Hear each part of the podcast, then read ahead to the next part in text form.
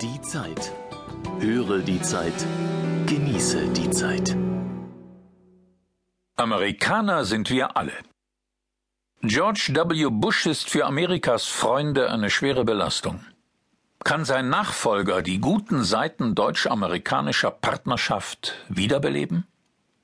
Von Michael Naumann. Die Zeitausgabe 45 vom 2.11.2006.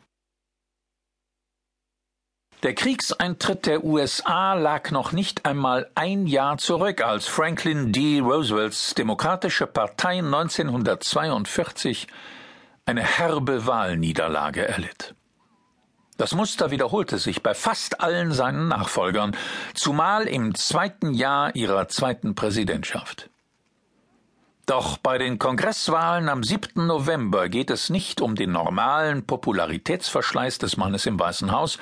Auf der politischen Tagesordnung steht vielmehr das institutionelle Machtgefüge des Landes, das imperiale Selbstverständnis der Bush-Regierung, der lügenhaft begründete Irakkrieg, der Einfluss fundamentalistischer Evangelikale auf die Politik und und das Selbstvertrauen des Landes in den demokratischen Prozess.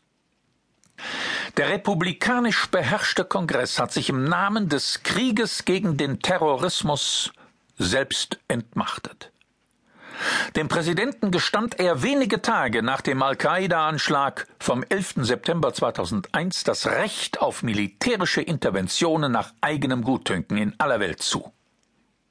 Tief gespalten ist heute die Nation mit inzwischen 300 Millionen Einwohnern angesichts der eigenen Kriegstoten, aber auch angesichts der immer weiter geöffneten Schere zwischen Reichen und Armen, der staatlichen Neuverschuldung in diesem Jahr von 250 Milliarden Dollar, von der astronomischen Gesamtverschuldung der öffentlichen Hand, ganz abgesehen. Ein Thema wird die Wähler allerdings kaum interessieren. Auf dem Spiel steht auch die Zukunft des amerikanischen Ansehens in Europa, zumal in Deutschland.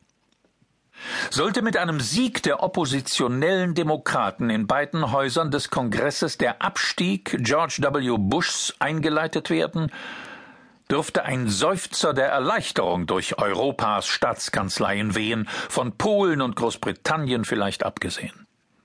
Dramatisch verlief die Entfremdung seit dem Irakkrieg zwischen Deutschland und Amerika.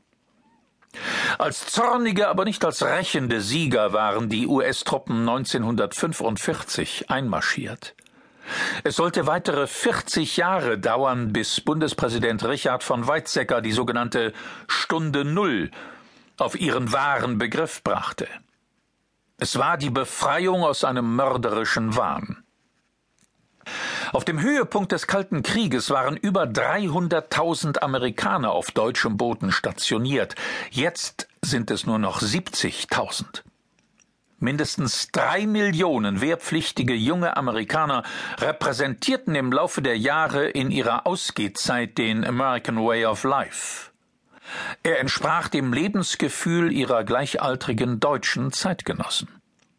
Vom Schüleraustausch bis zur Annahme amerikanischer Mode, Musik und Literatur, zumindest diese kulturelle Globalisierung verlief schmerzlos und vergnüglich. Die Beschwörung einer westlichen Werte